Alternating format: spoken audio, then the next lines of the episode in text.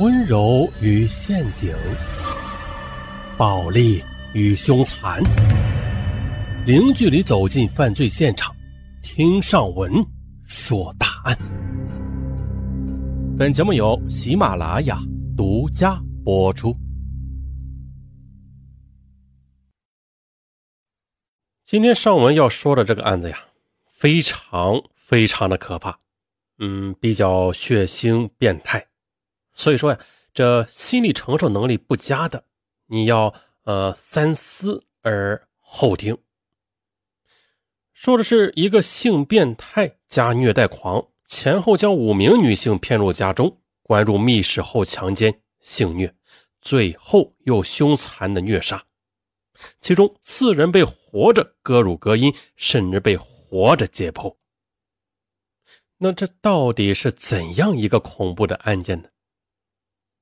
临沂县是山西省运城市下属的一个县，这里人口六十万，是山西很有名的一个县城。这个临沂啊，不是临沂啊，大家要区分开。临沂县是全国文化工作进行地区，文明村镇建设示范县，全国科技工作先进县，全国水果十强县。大家注意这个全国水果十强县啊。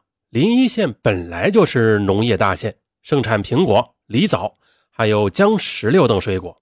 其中，仅仅枣子这一项，每年就有十亿人民币的销售收入。那乡下到处都是果园。可从一九九八年开始，临沂县却出现了异常的情况。一九九八年三月二十三日，临沂县百里店村的村民陈某报警。说自己年仅十岁的女儿陈小燕突然失踪，派出所民警很快赶到百里店村的陈家，等待他们的是焦急的陈家人。百里店村是个挺富裕的村子，由百里店和王建庄两个自然村组成。这个村子并不偏僻，西靠河运高速，南依大丰公路，距离镇政府啊也不到两公里。全村是三百六十户，一千五百五十口人。村民相对比较富裕，有一半的人在外打工，另一半人则从事水果种植和棉花种植。全村有四千多亩良田。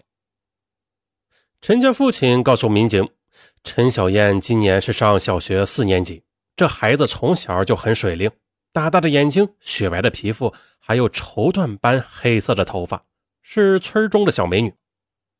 可就在二十二日下午，这孩子就突然失踪了。他和同村的两个女同学在打麦场做功课，期间张小燕突然离开了打麦场，由此失踪。家人等到天黑还不见到孩子回来，急忙赶到打麦场。来到打麦场之后，他们发现陈小燕的作业本还放在自家带去的小板凳上，可人却不知道去了哪里。全家人在附近找了一个晚上，毫无收获。第二天只能报警。民警们观察了现场，认为这陈小燕失踪，哎，颇为蹊跷。十岁的孩子身无分文呢，父母又都是普通农民，他不可能是被抢劫或者被绑架勒索呀，也就不是为了钱。那是拐卖妇女儿童，也不对。这陈小燕她不太符合人贩子的标准。作为儿童来说，陈小燕已经太大了，已经记住了很多事情，已经是无法拐卖给养父母了。作为妇女来说，陈小燕又太小，还是个孩子呀，无法做别人的老婆。那么，会不会是报复杀人呢？接下来，民警又走访了村民，调查了陈家的社会关系，很快的也打消了这个念头。陈家夫妻两人是老实巴交的，是村里的老实人呢。他从来不和人争吵，口碑一向很好。他们都是普通农民，在自己田里种地，种多少吃多少。那一不借钱，二不做生意，三社会关系又非常简单，根本就没有仇人可言的。那么陈小燕的失踪，这到底是怎么回事呢？陈小燕在打麦场和两个女同学一起做作业，一转眼就不见了。如果陈小燕是被人暴力绑架的，不可能一声不喊，两个女同学也就不可能发现不了。再就是陈小燕的作业本和板凳，她摆放的整齐呀，也不像突然遭受袭击的样子。那看来很有可能是某个熟人啊，通过什么花言巧语将陈小燕骗走的。目前看来呀，陈小燕被人性侵的可能性较大。陈小燕她虽然年龄不大，但却是个漂亮的小女孩，不排除被性变态骗走后强奸的可能。于是，民警对陈家的社会关系又排查了一遍，重点排查有前科的男人，但是却并没有什么收获。自然啊，这陈家所在的百里店村里有几个村民也有打架、闹事盗窃、调戏妇女等前科，可目前并没有证据说明他们涉案。于是，陈小燕失踪案就变成了一个单纯的失踪案。这个孩子就像是中国几十万失踪大军中的一个。消失在记录中。多年后，陈家人还在全国寻找被拐卖的女儿。陈家女儿失踪一晃，时间就过了三年。可在二零零一年八月，李家来报案，说自家女儿李小莲因和丈夫吵架，愤然的跑回娘家。可就是在回娘家的路上时，李小莲却神秘的失踪了。派出所接警以后，也是了解李小莲的背景。李小莲今年二十九岁，是颇有姿色的少妇。结婚以后，李小莲的生活却很不顺利。她的丈夫刚结婚的前几年还算不错，以开大车运输水果为生，家里呢也有些积蓄。可就从年前开始，丈夫和一帮卡车司机瞎混，在外边找了不少的站街女，并且染上了很严重的梅毒。李小莲发现丈夫被传染以后，当场提出离婚。丈夫万分的后悔，跪地求饶。最终，李小莲心软，没有离婚。接下来，夫妻二人花了两年的时间和很多钱，这才勉强治好了性病。可谁知道，今年丈夫又犯了老毛病。几天前，因为嫖妓被警方抓捕。李小莲这下觉得日子是没法过了，和丈夫大吵了一顿，离家去了娘家。之所以离开家去了娘家，是因为丈夫不像以往那样认错，反而大言不愧。啊，我就是嫖了个女人，哼，有什么大不了的？我们常年在外开卡车，白天累得要死，晚上还要憋着，那谁受得了啊？哎，你看，你别这么看着我呀，我就是找机发泄发泄，这多大点事儿啊？你就当没看见就是了。好，你这个臭不要脸的，你上回搞得一身性病。还传染给了我，治了两年才治好，你忘了？呃，我现在都注意了啊，不会有病了，你就别管了。你什么意思？你在外面找女人还有理了？呃，不是有理，呃，嗯，那我在外面拼死拼活的赚钱，不比你在家里看孩子那么轻松的。我赚钱给你用，你收着就是。那我在外面的事情你就少管，反正我给你钱就是了。赚钱就了不起了是吧？行，我没法跟你过了。你的钱你自己留着用。谁知道这李小莲这么一去，他就失踪了。她的丈夫非常懊悔，四处找人，但踪影全无。警方调查了李小莲和她的丈夫，首先排除了她丈夫杀妻的可能，她没有作案时间。而至于谋财害命，当然不可能了。这李小莲离开家时，仅仅带了几十元钱。报复杀人，李小莲是小县城的家庭妇女啊，这社会关系几乎为零。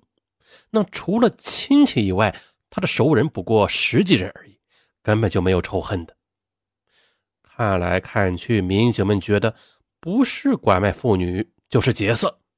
后来根据调查，曾经有个路人看到李小莲上了一辆三轮车。车夫是一个三十多岁的男人，路人没有看清楚车夫的脸，只是觉得他个子比较高大，比普通人高出一大截来。二零零一年，县城没有什么摄像头，该案再次的成为了没有线索的失踪案。也许有人认为，这三年两个女人失踪，她并没有什么了不起的，也许他们是离家出走，也许是被人拐卖，总之啊。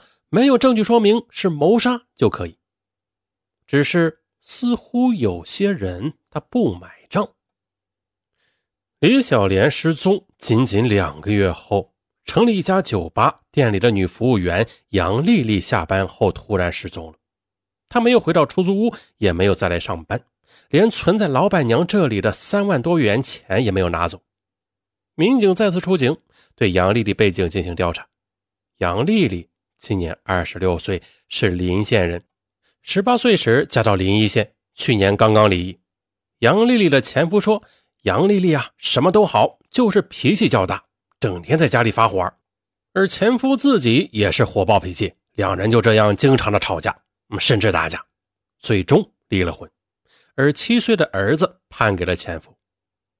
杨丽丽长相一般，身材却很好，前凸后翘，身高一米七，哎，很有女性魅力。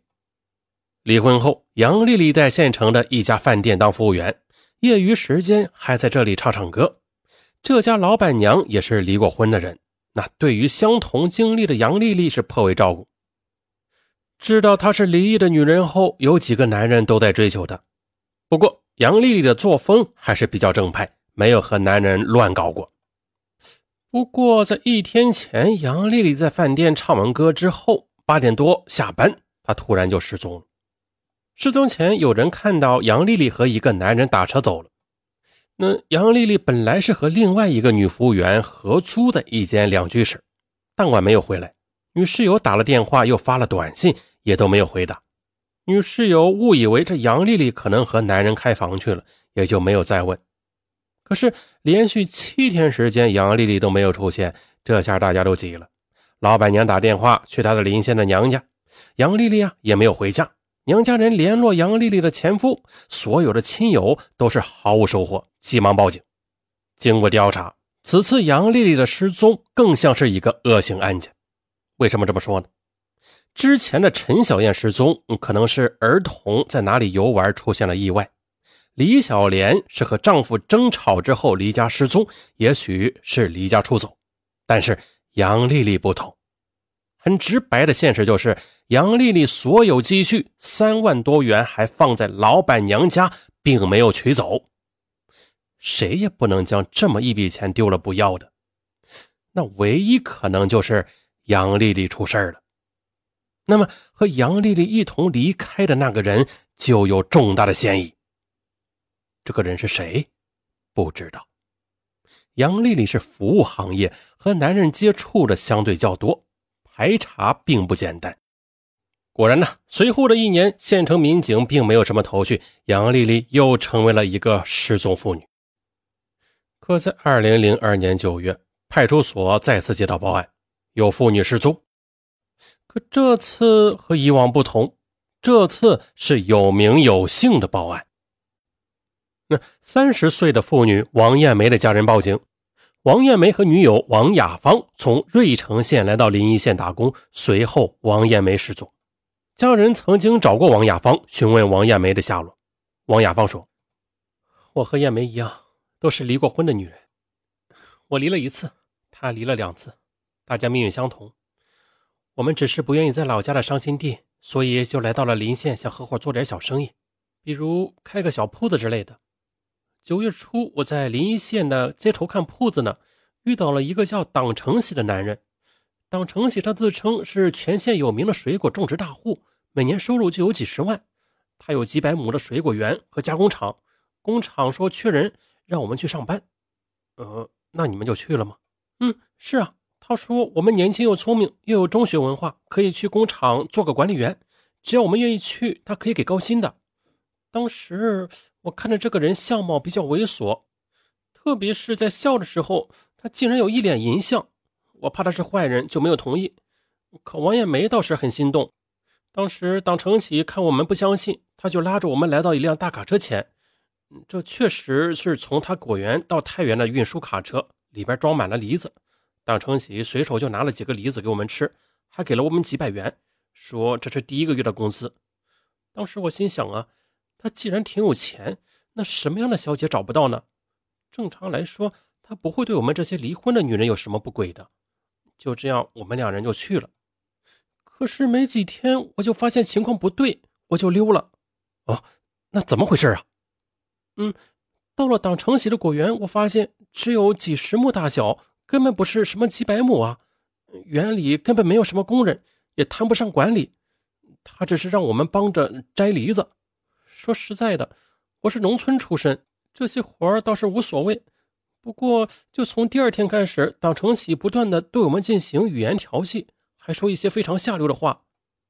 再就是，大概是第四天，当时我正在摘梨子，党成喜突然从背后袭击我，他一手抱住我的腰，一手还伸入我的内裤摸我，我吓了一大跳，挣扎了半天才挣脱。我非常生气，我大声的喊：“你要干什么？”可党承喜他却淫笑着说：“不干什么，我能干什么呢？摸一下。”又不会怀孕，你不要脸！你这是调戏妇女，小心我去派出所告你！哦，你要告我？我看你是不想活了吧？说到这里时，王雅芳停了一会儿，眼睛流露出了恐惧。嗯，我前夫就是黑社会，后来坐牢了，我们才离婚的。他和很多坏人来往，有的是小偷，有的是强盗，坏人我也见多了。但是我从来没有见过像党成喜那么凶的眼神。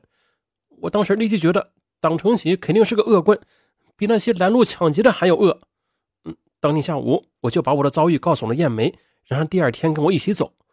但是燕梅家里比我还困难，她已经失业大半年了，家里的父母又有病，不愿意失去这份工作。我说了她一晚上，燕梅当时说党承喜最多是个色鬼，想占些便宜而已。那我离过两次婚。又不是黄花大闺女，不怕这些。我说他可不是好人呐，万一来硬了怎么办呢？燕梅她说到时候我再走就是了。我不信光天化日之下他能把我怎么样？哎，我当时实在是没有办法了，当晚我就自己溜走了。后来一直到现在，我再也没有见到过燕梅。根据王亚芳的话，王家人去找党成喜，党成喜快五十岁了，本来是县城化肥厂的普通工人。此人曾经有过在工厂小偷小摸、调戏猥亵女同事的前科，但是够不上坐牢。之前党成喜都是被拘留一两个月而已，但也因此被工厂开除了。一直到改革开放以后，党成喜开始经营果园，是县城最早干这行的农民。因为做的早啊，他的生意做的还算可以，算是有钱的农民。党成喜身材高大，有一米八几。性格啊较为内向，朋友呢很少。再就是他结婚多年了，妻子是个很老实的农妇啊，生有两个儿子。据说他的老婆和儿子经常被党成喜殴打。突然看到王艳梅的家人，党成喜顿时紧张了起来，但很快的他又稳定下来，推的是一干二净。哈哈，你们说的是王艳梅啊？她早就走了。这女人嫌摘水果的活太累。嗯，在王亚芳走了后的两三天吧，她就跑了。我怎么知道他去哪儿啊？那我给他一个月的工资，他才做了几天就跑了。王艳梅的家人不信他的话，双方发生了争吵。在王艳梅家人强烈的要求下，党成启被迫的让他们在家里搜了一遍，确实没有发现王艳梅。家里人又在果园里搜了一遍，同样的没有发现人。王家人没有办法了，只能回去。由此，王艳梅也是活不见人，死不见尸。就这样，截止到二零零二年的四年内，小小的临沂县竟然前后失踪了四名女性。实际上，早在几年前，县城已经有很多流言，一说县城有不少女童、少女、妇女失踪，家人报案以后都列为失踪案，但是毫无头绪。于是，坊间很快出现惊人的流言，比如。歹徒杀女人卖内脏之类的，这一下这几年全县的女性人人自危起来。平时她们很少单独出门，更不理陌生人的搭讪。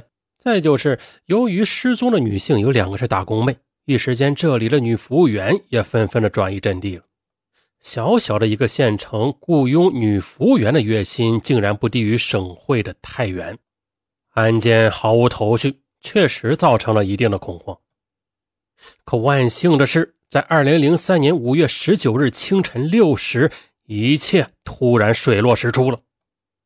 县公安局突然接到百里店村张家的报警，张家父亲激动地告诉民警，十八日下午，自己十四岁的女儿张媛媛被同村的村民党成喜绑架后关在水果园的地窖里。期间，张媛媛被多次强奸，还被几次殴打虐待。当时，党成喜恐吓张媛媛，让她不得逃走，不然就杀了她的全家。党成喜自称啊，他已经杀了四个女人，还拖着女孩去看了尸体的残骸。第二天凌晨，一直伪装成吓破胆的张媛媛，她趁着党成喜回家睡觉的机会，砸破了地窖的铁窗，拼命的逃回了家。在得知这个情况以后，民警们迅速的赶到张家。而此刻的张媛媛，因为肉体和心灵都受到很大的摧残，已经濒临崩溃，几乎不能回答问题了。不过，张媛媛还是明确的指出，党成喜多次强奸了她，还将她囚禁在水果园里边的一个地窖中。张媛媛的母亲介绍啊，女儿逃回来的时候全身是伤，身上什么衣服都没有，就披着一个麻袋片。她回忆说，十七日下午，一个人在家看电视，突然表姨夫党成喜推门进来，说我们两口子已经去他家吃饭，让我女儿也一起过去。我女儿见是表姨夫来接她，也就没有多想啊，便上了他的三轮车。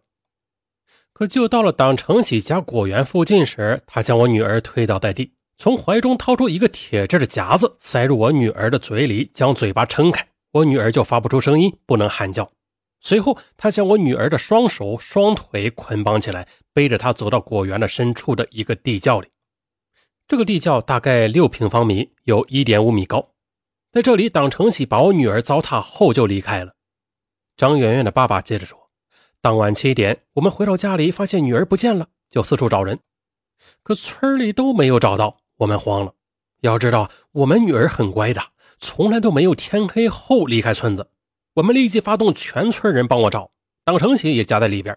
当时大家都说要赶快报警。”可当时党成喜却很奇怪地说：“这圆圆肯定被人绑架了，你千万不要报警，不然的话孩子凶多吉少。”当时我就觉得这个家伙有问题，都不知道情况呢，他就敢说被绑架了。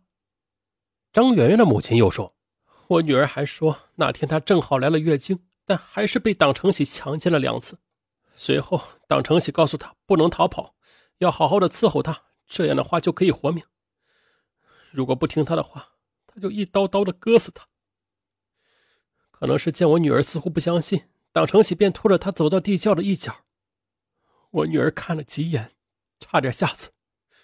这是几个大玻璃罐，里边泡着三个女人的乳房，还有一些内脏。党成喜他狞笑着说：“他们就是不听话，被我一刀刀割死了。我割下这些东西的时候，他们还都是活着的呢。那你女儿是怎么跑出来的？”大概是凌晨一点，党成喜又爬下地窖去查看。他看到圆圆还是躺在原来的位置一动不动，他就满意的走了。其实圆圆已经发现一块砖头，他将绑在手上的麻绳磨断了。党成喜走后，圆圆判断他一时半会儿回不来，就立即磨断了绑着脚的绳子。随后他高声喊救命，但是这是果园深处，没有人听到。圆圆没有办法，只能自救。他发现地窖的铁窗似乎不太牢。就捡起那块砖头猛砸，最后终于将铁窗给砸开了。可是铁窗的口太小了，它只能容纳一个脑袋，人根本就爬不出去。圆圆，他就用双手整整的挖了五个小时，十个手指头都磨破了皮，露出了肉。他终于挖出了能够容纳人的大口子。就这样，远远爬出地窖之后，他顾不上自己没有穿衣服，裹了个麻袋就跑回家。全家人都在四处找着他呢，看到孩子以后都激动的不得了。我了个乖乖，这还了得！根据这些交代，民警们首先扑到党成喜的家里。